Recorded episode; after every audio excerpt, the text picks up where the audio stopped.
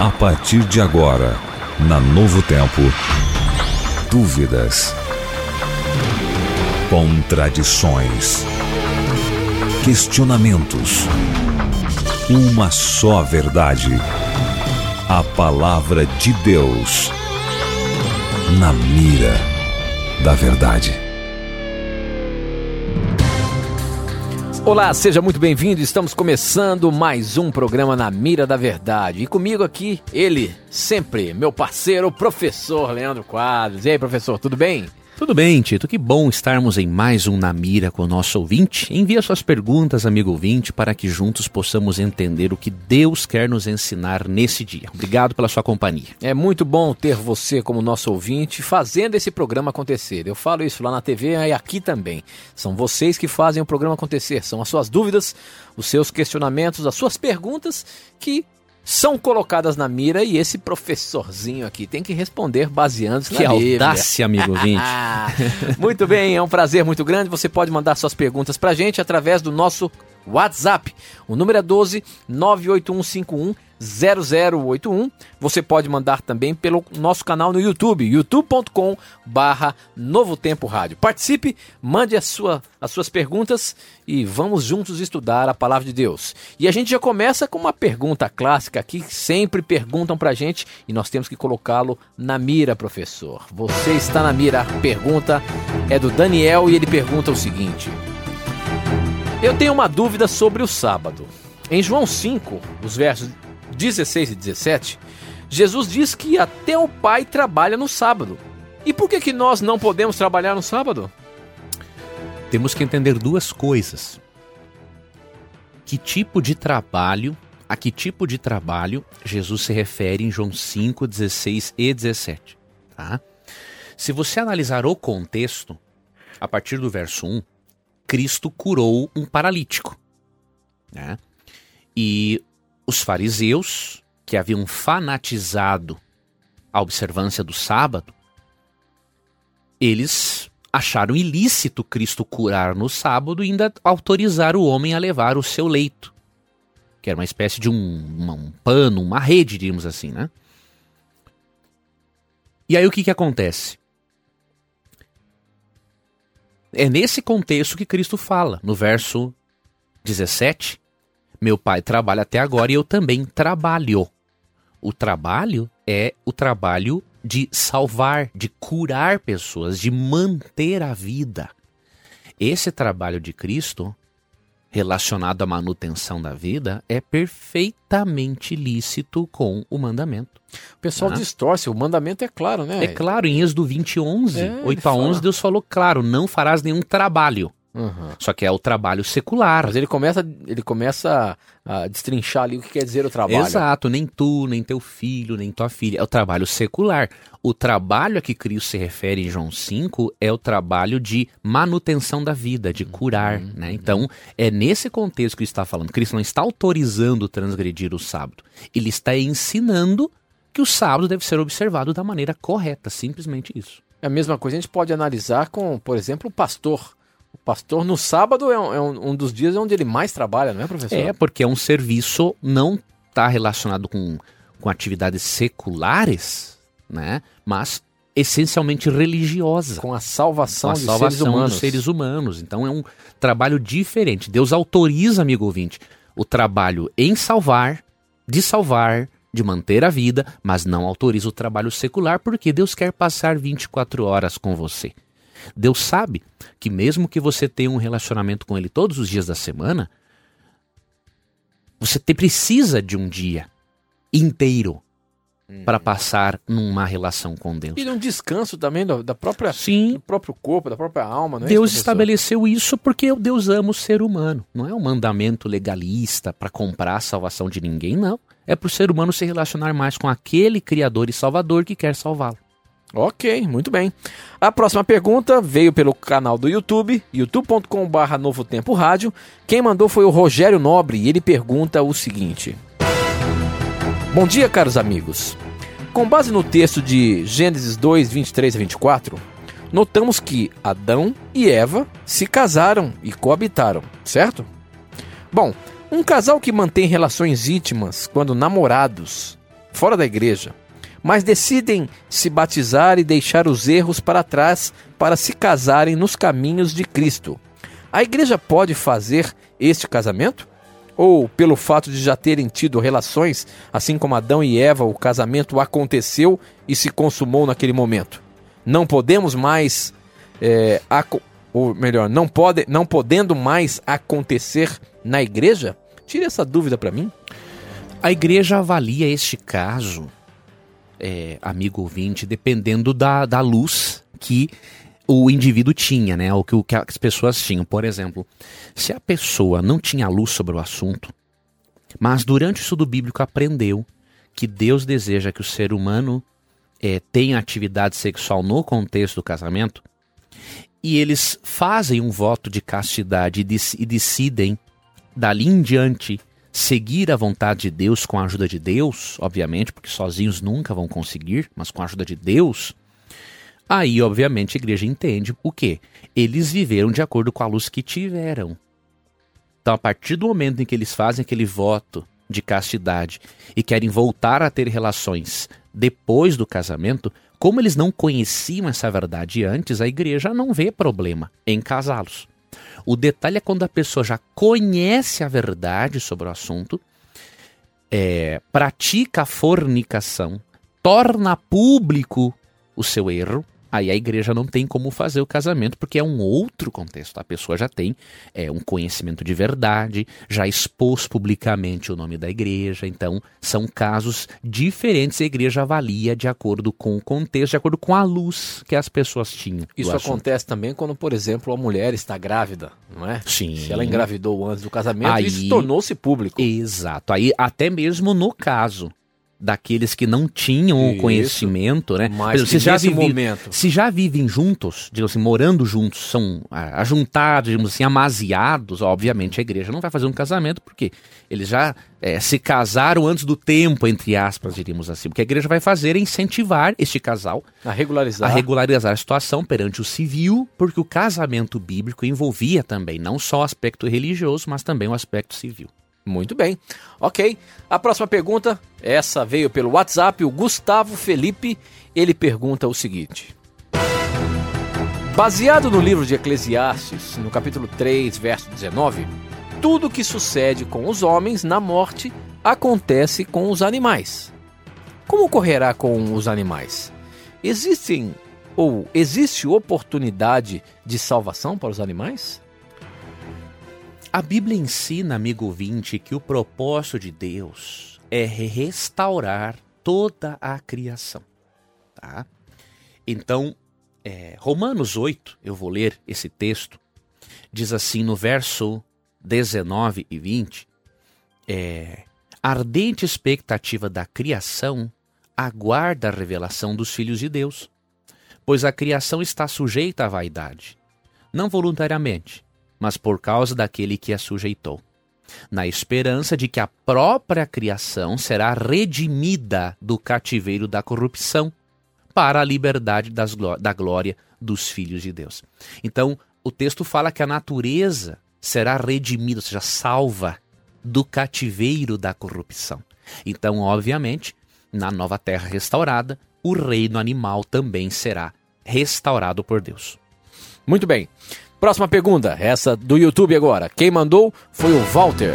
E o Walter pergunta o seguinte: Em Gênesis, capítulo 6, verso 6, dá a entender que ele se arrependeu de ter criado a humanidade e depois mudou de ideia. Como funciona isso? Deus pode mudar de ideia? Deus se arrepende? O arrependimento de Deus em Gênesis 6, 6 não é o arrependimento com o qual estamos acostumados, o arrependimento humano. A palavra hebraica, aqui em Gênesis 6,6, ela significa um arrependimento no sentido de sentir é, uma profunda tristeza por ter que destruir o homem que havia criado. É que o tradutor muitas vezes não encontra no português um termo correspondente exatamente ao que o original hebraico quer dizer. Então, ele procura utilizar um termo que mais se aproxime, mas que na verdade não expressa tudo aquilo que o texto quer dizer. Então, o arrependimento divino em Gênesis 6 não é uma mudança nos conceitos divinos, é uma tristeza por ter agora de destruir o ser humano que ele havia criado. Simplesmente isso. Tá bom, muito bem. Próxima pergunta. A Jusileia, deixa eu ver se é isso mesmo. Jusil, não, Jusilane, a Jusilane de Londrina pergunta o seguinte: Professor, me esclareça. Se no céu as pessoas não se darão em casamento e as crianças que forem levadas para lá crescerão, então quer dizer que no céu vai chegar um momento que não vai haver mais crianças. Mas como pode não haver crianças? Gostaria muito de saber sobre isso porque ninguém consegue responder, ninguém consegue explicar. Jusilane de Londrina e ela disse: Tem um bom dia. E aí, professor? Realmente, Jusilane, nós não entendemos isso nos detalhes porque Cristo deixou só um texto bíblico sobre o assunto, uhum. que é uhum. Mateus 22, né? No verso 30, ele fala: Na ressurreição não se casam, nem se dão em casamentos, são, porém, como os anjos no céu. É, ele ensina nesse texto que a família da terra será uma com a família do céu. Todos seremos uma família só. Agora, não temos como entender isso em detalhes, porque, é, minha amiga, porque nós não temos um outro padrão familiar a não ser este. Uhum, tá? uhum. Então, como nós não temos, Tito, um outro padrão, nós não temos realmente como entender. O que nós temos que fazer é aguardar com expectativa e alegria o momento em que a nossa família será uma com a do céu e crer que no. É, é, no conceito familiar celeste, nós vamos desfrutar de experiências familiares muito melhores do que as experiências Na verdade, a gente hoje. tem que saber que nada no céu vai nos decepcionar. É, Não isso tem eu gostei como decepcionar. Eu gostei disso que você falou. Nada no céu vai nos decepcionar. Não tem como decepcionar. É, não tem como. Então, eu acho que a gente não imagina nem a quantidade de surpresas que nós vamos ter, que o nosso Senhor Jesus está preparando para cada um de nós. Exato. O que nós temos que fazer é confiar, crer. Que Ele quer o melhor. E como tu bem falou, vou reforçar, gostei dessa frase, vou usar ela lógico, não vou plagiá-la, mas vou atribuir ao seu autor, não é? Nada no céu vai nos decepcionar. Nós temos que ter essa certeza, né? Com certeza. Ok, muito bem. Agora a Bruna de Estância Velha, Rio Grande do Sul. Obrigado por você estar participando com a gente de várias partes do Brasil aí. A pergunta da Bruna é a seguinte, professor. É conterrânea sua, hein? Lá do Rio Grande do Sul. Opa! A pergunta dela é o seguinte: Pecados esquecidos de ser confessados, especificamente, poderão tirar nossa salvação? Ou seja, nós somos pecadores, pecamos todo momento. E talvez não consigamos lembrar de algum pecado e, e, e confessar esse pecado a Deus. Como que Deus vai tratar isso? Olha, se esses pecados tirassem a nossa salvação, nós teríamos dois problemas. Primeiro, ninguém vai, seria salvo. Né? Porque não há pessoa neste mundo que lembre-se de todos os erros que cometeu. Até porque há um conceito de pecado na Bíblia muito interessante. Tem uma palavra no hebraico uhum. que significa o seguinte: pecado não é só transgredir a lei. Pecado é também errar o alvo.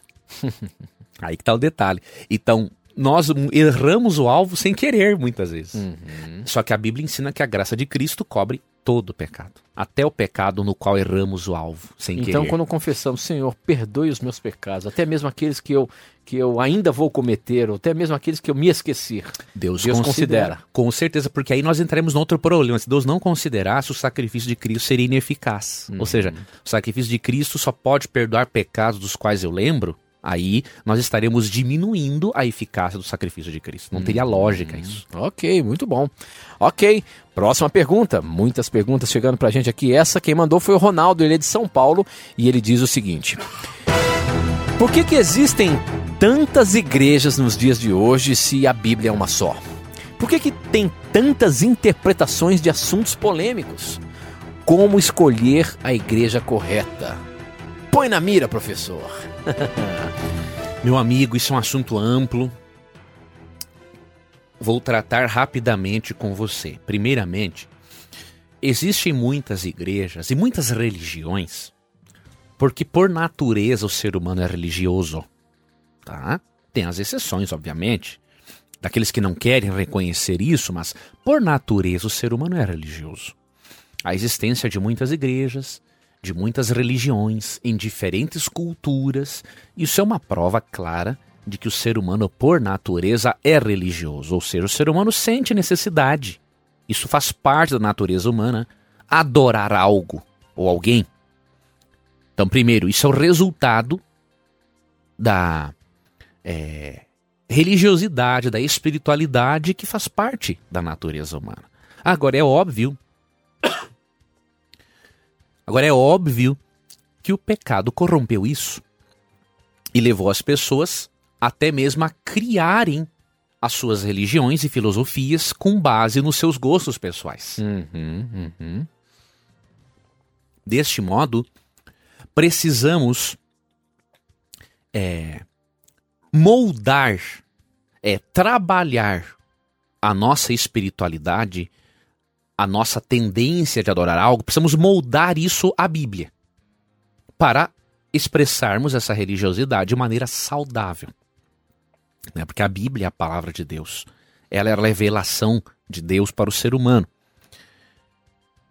Isso significa que também que nós não podemos escolher qualquer igreja ou qualquer religião só porque a nossa natureza humana ela é religiosa por natureza, diríamos assim, né? Desculpe a redundância, mas é, a Bíblia oferece textos para você avaliar a igreja a qual você deve escolher. Eu acho que também a gente não pode ficar na comodidade de achar uma igreja que, que nos agrade. É, esse é um problema é, seríssimo. a tendência, às vezes, a gente fala assim, não, aquela igreja lá ela é muito, muito conservadora, ou aquela igreja lá é muito cheia de, de, de, de, de, de proibições, então é, eu vou para essa é, igreja, igreja, verdadeira. Eu vou para essa igreja porque eu posso fazer isso, não. É, aí já, exatamente. Aí é uma escolha por conveniência. E a gente tem que basear-se na palavra de Deus. Na é palavra de Deus. Então, é, entre os textos que eu poderia citar para você, vou citar só um, mostra o seguinte Aqui está a perseverança dos santos, os que guardam os mandamentos de Deus e a fé em Jesus. Então aqui diz que os santos, os verdadeiros santos nos últimos dias, que santo na Bíblia é um pecador arrependido, né? Diz que eles guardariam os mandamentos de Deus e a fé em Jesus. Então você tem que avaliar igrejas que é, realmente ver se essas igrejas respeitam os mandamentos de Deus, né? Se não respeita os mandamentos de Deus, você já tem que ter um pé atrás, porque aqui diz que além da fé em Jesus, o respeito aos mandamentos de Deus faz parte da vida religiosa daqueles que estarão se preparando para a volta de Jesus nos últimos dias, né? Uhum, muito bem. Ok. A próxima pergunta é da Simone Souza, é ela é de Aracaju e ela pergunta o seguinte: por que, que tantos irmãos acreditam na existência do inferno eterno? Afinal de contas, ele existe ou não? A Bíblia fala, né, professor? Muitos textos falando sobre o um inferno, falando sobre um, um, lago de forno, de fogo que queima dia e noite sem parar, pessoas são atormentadas dia e noite. Afinal de contas, inferno. Essa palavra tão conhecida desde criança. Ó, se você fizer errado, vai pro inferno, hein? Uhum. Como é que fica essa questão aí do inferno? Existe ou não existe biblicamente? Alguns pontos rapidamente para destacarmos. A palavra inferno, ela tem na verdade uma origem latim, não tem uma origem bíblica, tá? A palavra inferno é de origem latim, ela aparece em nossas Bíblias porque o tradutor optou por pegar os termos hebraicos e gregos e traduzir desta forma. Mas na Bíblia não existe esse termo latim. A Bíblia menciona assim um lago de fogo para castigar e depois destruir os ímpios. O que nós precisamos analisar é quando a Bíblia situa a existência desse lago de fogo. Tá? Então o que, que acontece? É, para muitos irmãos, tanto irmãos evangélicos quanto irmão, irmãos católicos, o lago de fogo existe hoje. O que seria o inferno, né? Mas a Bíblia não ensina assim. A Bíblia ensina que o lago de fogo, ou inferno, se alguns preferirem, ele existirá. E quando você lê Apocalipse capítulo 20, não apenas o verso 10, mas todo o capítulo, especialmente lê dos versos 7 a 10, você vê que o lago de fogo, ou inferno, como alguns preferem, ele vai ser aceso depois do milênio. Ou seja, ele não é, ele não existe hoje. Até porque a Bíblia ensina em Eclesiastes 9, versos 5, 6 e 10, é, Salmo 6, verso 5, Salmo 115, 17, Salmo 88, 10 a 12, Daniel 12, verso 2, Jeremias 51, 57, é, João 11, 11 a 14 e outros textos, a Bíblia ensina que a morte é um sono inconsciente até o momento da segunda vinda de Cristo. Tá? É, a partir do momento que nossos irmãos de outras igrejas fizerem, como teólogos católicos e evangélicos já o fizeram, ou seja, entender que a Bíblia não ensina não apresenta a natureza humana como sendo dicotomista, ou seja, dividida em alma e espírito, uhum. a partir do momento que entenderem, por exemplo, o Dr. Edward Fudge, ele escreveu um livro de quase 500 páginas refutando a doutrina do inferno. Ele parou de crer nessa doutrina porque ele entendeu à luz da Bíblia que a, a, a natureza humana na Bíblia é holística. E esse, e esse né? senhor, ele era de alguma É um teólogo evangélico. Evangélico. É, eu não lembro agora a religião dele, de, não sei se era anglicano, eu vou tentar relembrar, mas ele uma confissão evangélica, né, que uhum. crê na imortalidade da alma. Esse livro, que tem só em inglês, uma pena que não tenham traduzido ainda, na verdade, ele é de um autor evangélico, né? Mas as editoras cristãs, obviamente, não vão querer traduzir um livro desses né, no uhum. Brasil. Mas é um livro muito interessante. E então, quando entendermos, amigo ouvinte, como que a Bíblia apresenta a natureza humana, deixaremos de crer no inferno eterno. Ok, muito bem. Nós temos mais uma perguntinha aqui, uma perguntinha boa. Deixa eu ver se tem o nome da pessoa que mandou. Ah, não tem o nome, mas ele, ele pergunta o seguinte: Queria saber quando exatamente foram reunidos os 27 livros do Novo Testamento e por quem? A gente consegue dar essa resposta aí, professor? Temos sim uma, informações cito históricas e até mesmo temos um vislumbre na Bíblia. Uhum. Eu vou ler um texto aqui que se encontra em 1 Pedro 3, 15 e 16, que diz assim, ó. Na verdade é 2 Pedro 3, 15 e 16. Segunda, segunda Pedro 3, 15 e 16. Isso, diz assim, ó. E tende por salvação a longanimidade de nosso Senhor, como igualmente o nosso amado irmão Paulo vos escreveu, segundo a sabedoria que lhe foi dada, ao falar acerca de certos assuntos, como, de fato, costuma fazer em todas as suas epístolas, nas quais há certas coisas difíceis de entender que os ignorantes e instáveis deturpam, como também deturpam as demais escrituras esse texto é importante porque Pedro classificou os escritos de Paulo como sendo parte das demais escrituras. O que, que isso significa? É, se a carta de Pedro, eu até tenho aqui essa informação na minha Bíblia, essa segunda carta de Pedro foi escrita por volta de 65, depois de Cristo. Isso significa que neste período a igreja cristã já reconhecia todas as epístolas de Paulo como sendo inspiradas. Então o que, que isso nos mostra?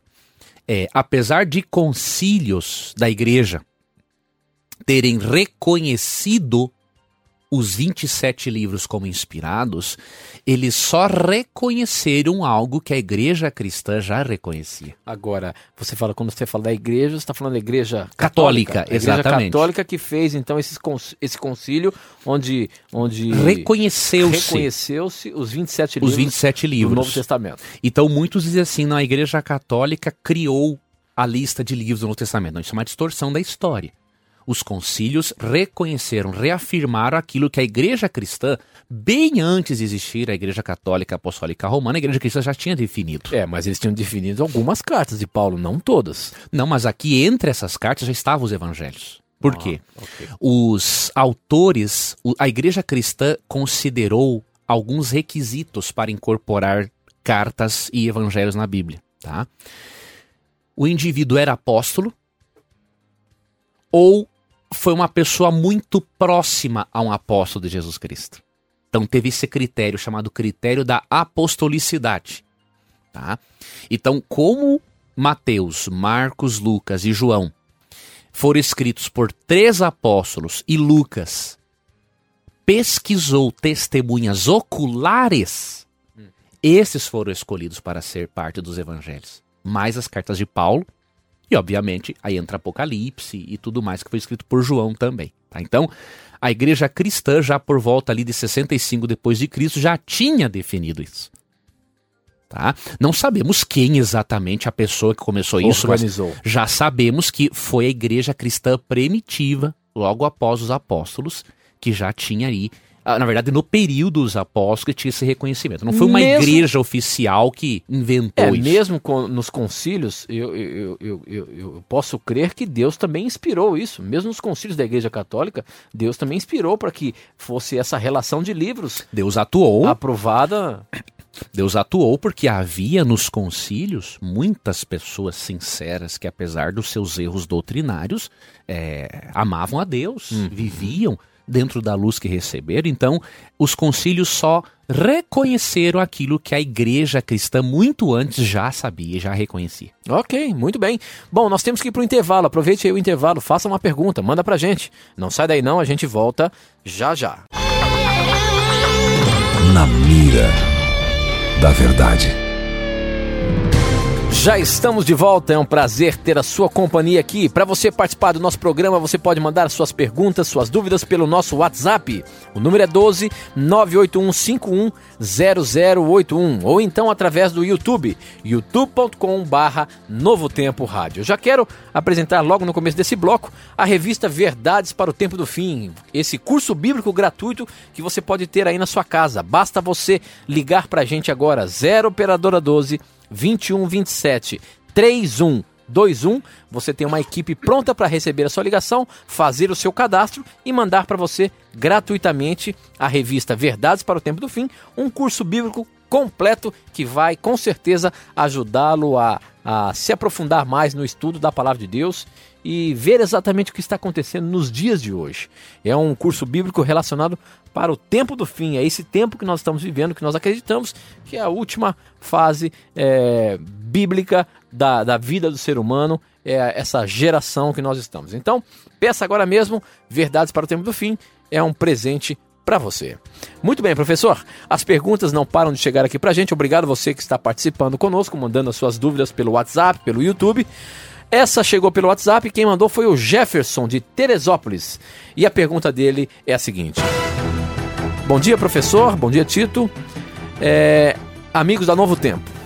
Professor, mês passado fiz uma pergunta sobre o arcanjo Miguel, perguntando se ele era realmente Jesus.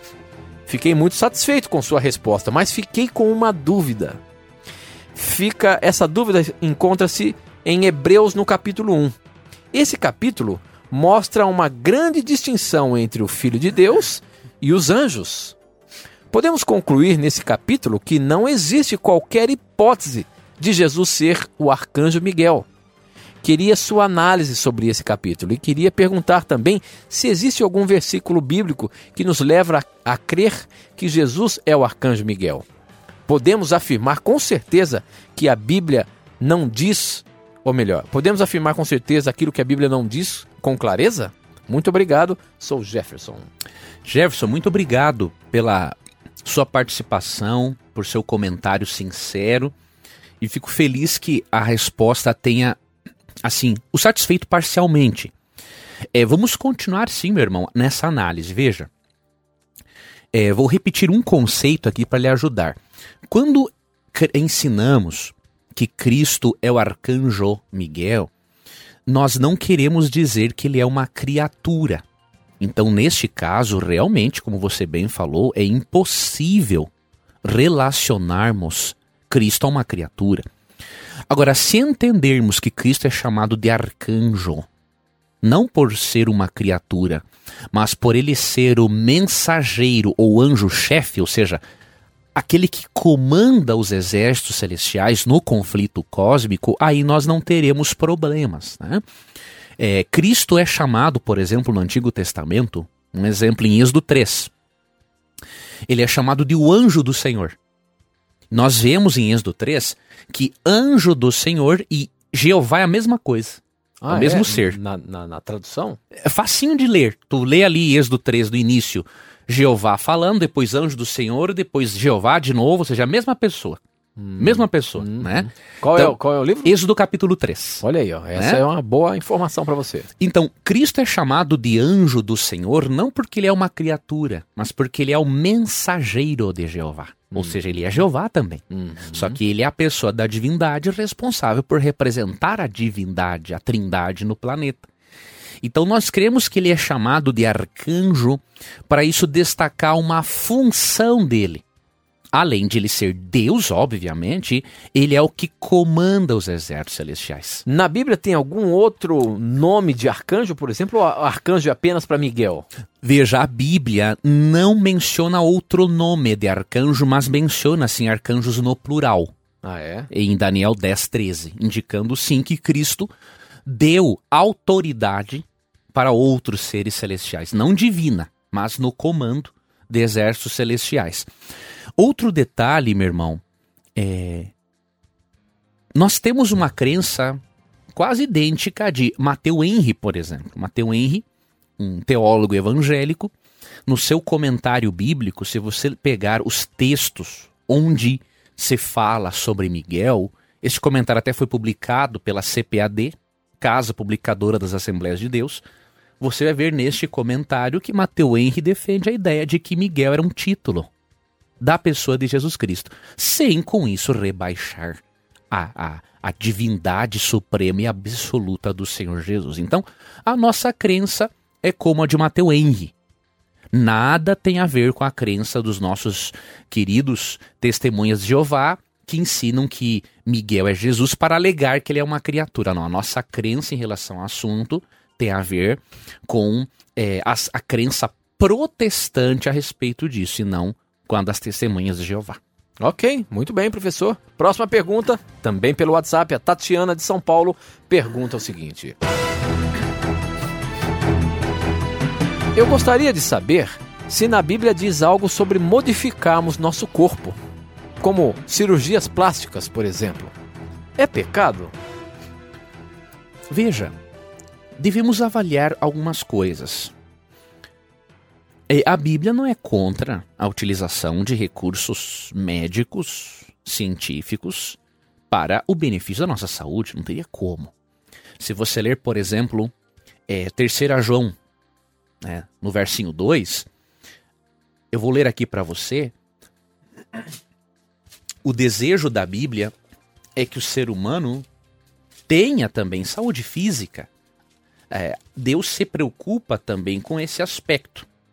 Então, terceira João, né, a epístola de João, versinho 2, fala assim: Amado, acima de tudo faço votos por tua prosperidade e saúde, assim como é próspera a tua alma.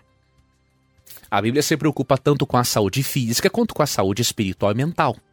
É o que está aqui nesse texto.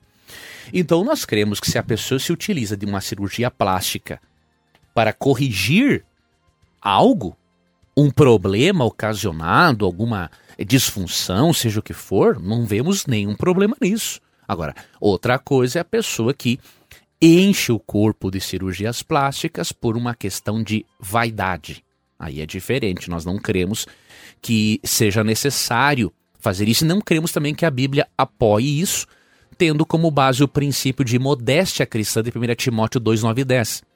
Esse princípio ensina que é, o cristão deve chamar a atenção mais pelo que faz do que pelo que é no seu corpo, mais pelas suas boas obras do que para o seu corpo. né? Então, nesse sentido, né, cada pessoa, uns vão utilizar devidamente o procedimento, outros vão utilizar indevidamente. Né? Então, é a realidade. Ok, muito bem. Agora é o Eduardo Reis, de Rio das Ostras, no Rio de Janeiro, que faz a seguinte pergunta: Professor, sou professor de Taekwondo, artes marciais, e amo o que pratico.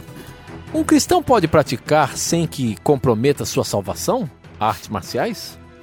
Veja, meu irmão, os cristãos são bastante divididos em relação a este assunto.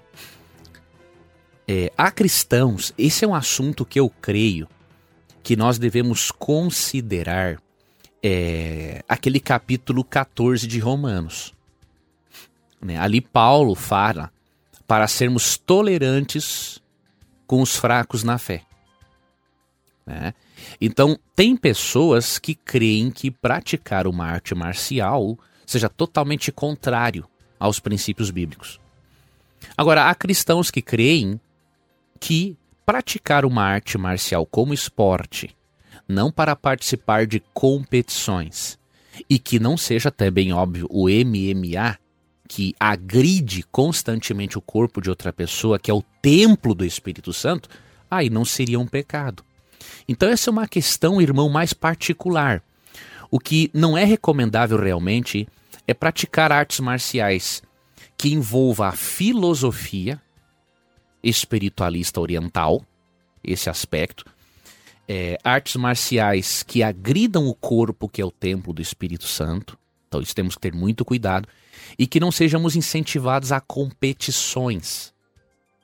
É. Agora, não vejo à luz da Bíblia um pecado em você fazer uso de uma arte marcial para atividade física e tudo mais. Agora, é, essa é uma questão muito particular. Há cristãos que veem um problema nisso, né? Então isso também tem que ser respeitado. Tá bom, ok. Próxima pergunta da Tatiana de Porto Feliz, São Paulo, é a seguinte. Professor, na Bíblia fala que é mais fácil um camelo entrar no fundo de uma agulha do que o rico no reino dos céus. Quer dizer que para entrarmos no reino de Deus temos que ser pobres? E aí, professor? Não é isso o que o texto está dizendo.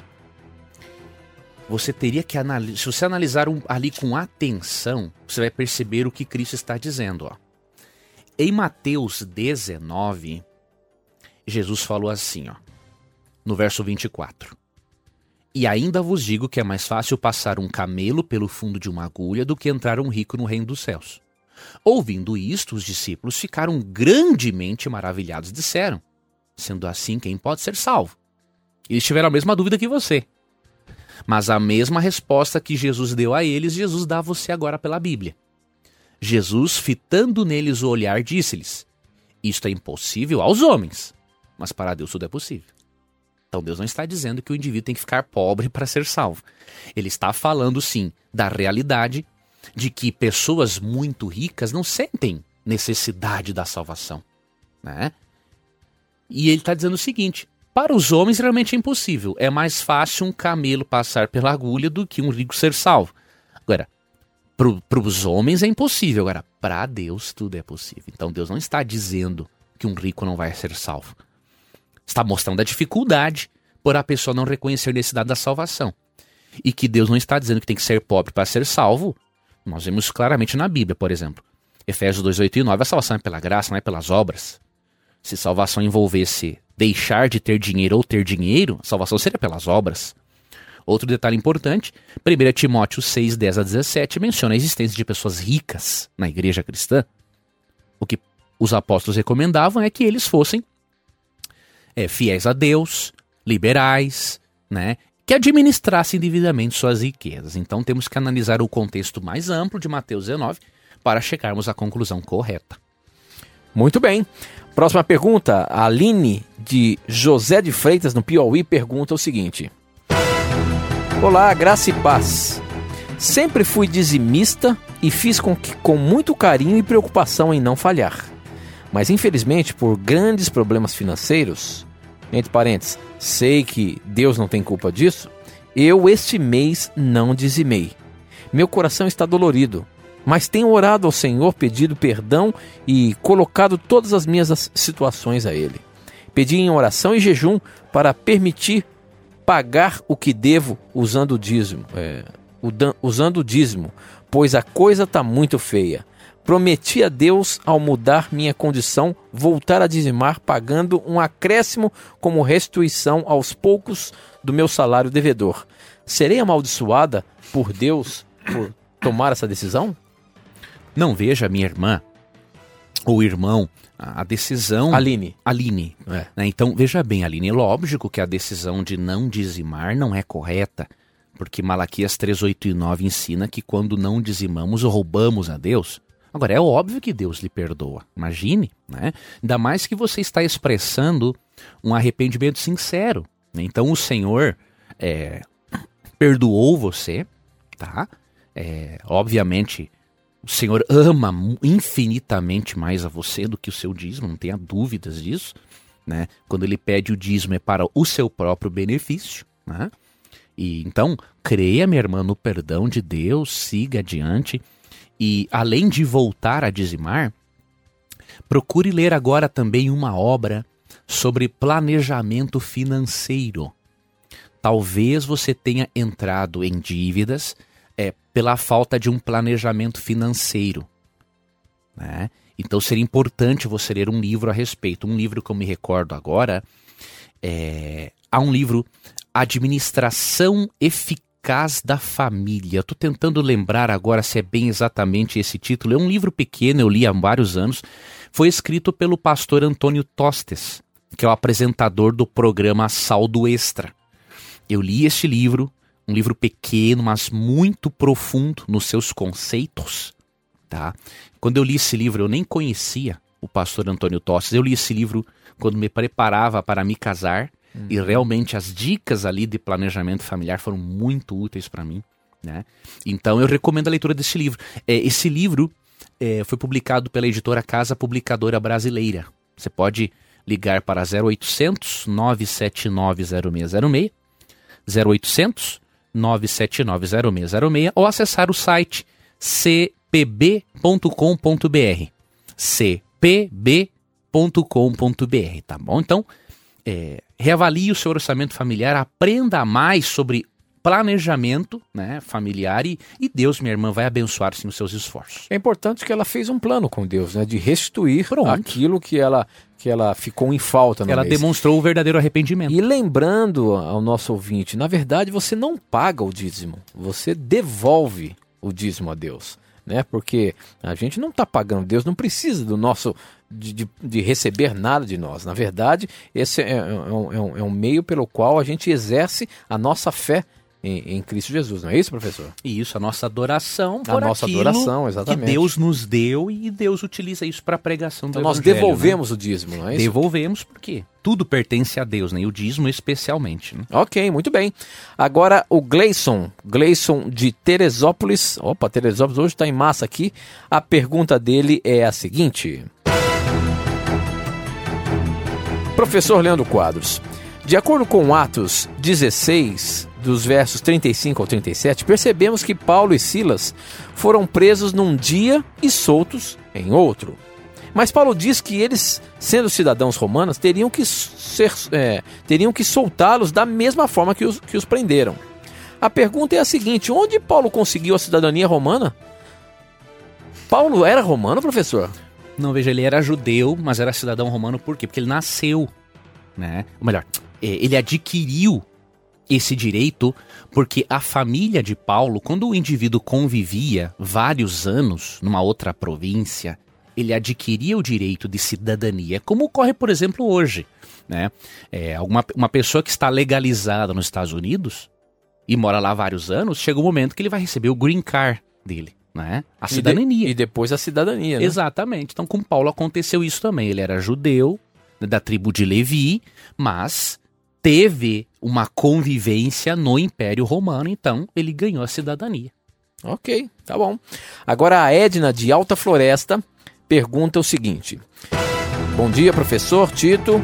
Meu nome é Edna, moro aqui em Alta Floresta, Mato Grosso, e quero saber se nós adventistas não devemos fazer jogos de loteria. E eu concordo, mas meu marido não vê mal nenhum nesses jogos. É certo ou errado participarmos de jogos de azar, professor? Veja, a Igreja Adventista Sétimo Dia, é, no manual da igreja e, em documentos oficiais, né, não é a favor dos jogos de azar. Né? Por mais que possa parecer é, inofensivo, é, nós cremos que a pessoa pode sim correr um grande risco de viciar nisso. É, e partimos de um princípio, é, há um princípio bíblico em 2 Tessalonicenses 3,10 que o ser humano é, deve ganhar dinheiro trabalhando. Né? Nós cremos que ganhar dinheiro fácil pode é, de certa forma, corromper-nos. Nós precisamos do trabalho é, para que ele nos dignifique. O problema não é a quantidade de dinheiro que a pessoa ganha, né? O problema é a pessoa trabalhar para conquistar aquilo de forma honesta, né? Para é, ao trabalhar ela ser dignificada por meio do seu trabalho. O trabalho, após o pecado, é um instrumento de Deus para moldar nosso caráter, nos aperfeiçoar. Então, com base neste princípio, nós não entendemos que seja assim, é, não entendemos que seja correto o cristão participar de jogos de azar. Muito bem. É, a Ana Paula Oliveira, de São Paulo, também mandou sua pergunta para a gente. Para você participar do programa, pode mandar através do nosso WhatsApp, o número é 12 981510081, ou através do canal do YouTube, youtube.com.br Novo Tempo Rádio. A Ana Paula mandou a pergunta dela, que é a seguinte: Pastor, Gostaria de saber sobre as crianças que nascem com problemas neurológicos, crianças especiais. Elas serão salvas quando Jesus voltar? Antes de responder essa, essa pergunta, eu queria complementar algo do que eu falei anteriormente. É, apesar dessa posição que a Igreja Adventista tem sobre os jogos de azar, com base no texto bíblico, é, nós não cremos, por exemplo, que agora é, a pessoa tenha razões para criticar o cônjuge por isso. Por quê? É, há casos em que a pessoa desenvolveu já esse hábito, esse vício, e há pessoas que querem vencer o vício, parar de jogar e não estão conseguindo. Então Deus olha com muito carinho e misericórdia. E ao invés de criticarmos a pessoa, temos que ajudá-la psicologicamente, tá? Eu não sei se este é o caso do seu marido, né? Mas com certeza é o caso de, de ouvintes que são cristãos e têm o vício do jogo. Saiba, amigo, que Deus quer que você busque uma ajuda, Deus lhe ama, Deus não vê problema algum em você buscar ajuda com um bom psicólogo, uma boa psicóloga, para você entender a raiz, a origem deste vício na sua vida, tá bom? Então Deus lhe ama, Deus vai é, lhe ajudar. A respeito da outra pergunta, é, Amigo ouvinte, nós não temos todas as respostas. Em que sentido? Nós não sabemos até que ponto o Espírito Santo pode atuar ou deixar de atuar numa criança com problema neurológico. Agora, nós não temos dúvida de uma coisa: o Espírito Santo pode atuar na mente de alguém de tal forma que essa pessoa receba alguma luz do Evangelho e digam sim para Jesus. Então, nós cremos que, obviamente, é, por meio desse ministério particular do Espírito Santo, muitas dessas crianças serão salvas. Agora, nós não podemos é, detalhar isso porque nós não, não, temos conhecimento de como que ele atua na mente humana em relação a esses casos. Nós sabemos que ele pode. Sabemos que o Espírito Santo, que Deus tem o propósito de salvar a, todas as pessoas. Agora, nem todas vão querer, esse é um outro aspecto. Agora, que a doença mental não é um obstáculo, para Deus não é.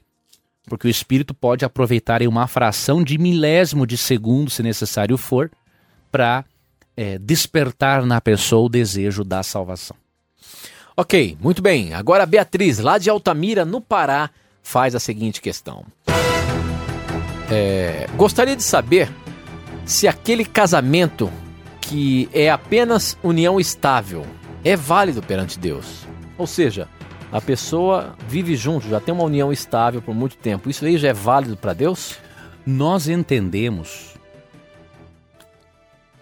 que o cristão não deveria ficar apenas em união estável. Né? Apesar de existir isso, civilmente falando, de acordo com a lei, na Bíblia nós não percebemos este conceito. Né? Quando analisamos a Bíblia e entendemos como era o casamento nos tempos hebreus, aprendemos o seguinte: que havia um noivado de pelo menos um ano, um contrato civil era assinado e depois havia a cerimônia no religioso. Para depois haver, obviamente, a união conjugal e sexual. Então não havia essa questão de união estável. Tanto que, se a pessoa rompesse o noivado, aquilo era considerado divórcio. Por quê? É, Deus não, não, trabalha assim. Uhum. Lógico, a lei criou isso dentro do contexto nosso de pecado para poder ajudar as pessoas. Mas não é o ideal de Deus. Deus. O ideal de Deus é o casamento propriamente dito. Muito bem, professor. Nosso tempo está corrido demais. Nós, eu acho que não temos mais tempo de fazer uma outra pergunta, mas eu queria agradecer a você que tem participado com a gente aí, mandando suas perguntas. Nós temos aí os nossos canais. Estamos fazendo é, agora tentando colocar mais uma nova forma de você participar através do nosso Facebook e nós queremos dar a oportunidade de você fazer as suas perguntas ou aquelas dúvidas que você tem quando você começa a estudar a sua palavra, a sua, a sua Bíblia e vê alguma uh, dificuldade em entender alguma coisa. Nosso objetivo é esse: é motivar você a estudar cada vez mais a palavra de Deus, para que juntos é, poder, possamos aqui nesse programa debater algo que vai fazer nós crescermos espiritualmente. E é muito bom ter a sua companhia, é muito bom ter você fazendo o programa acontecer, tá bom? Muito obrigado, que Deus abençoe aí você e professor. Obrigado mais uma vez pelas excelentes respostas que o senhor tem dado aí a todos os nossos ouvintes e todos nós aqui juntos aprendemos com, com o dom que Deus deu a você de poder é, ter esses textos em mente e fazer com que a gente aprenda mais da palavra de Deus. Uma satisfação, amigo, estar aqui com você, com o nosso ouvinte, com o Renato. Que Deus abençoe a você, amigo ouvinte. E lembre-se sempre que você tiver a coragem de perguntar, a Bíblia sempre terá coragem de lhe responder. Um forte abraço e que Deus lhe abençoe. Tchau, amigos. Tchau. Na mira da verdade.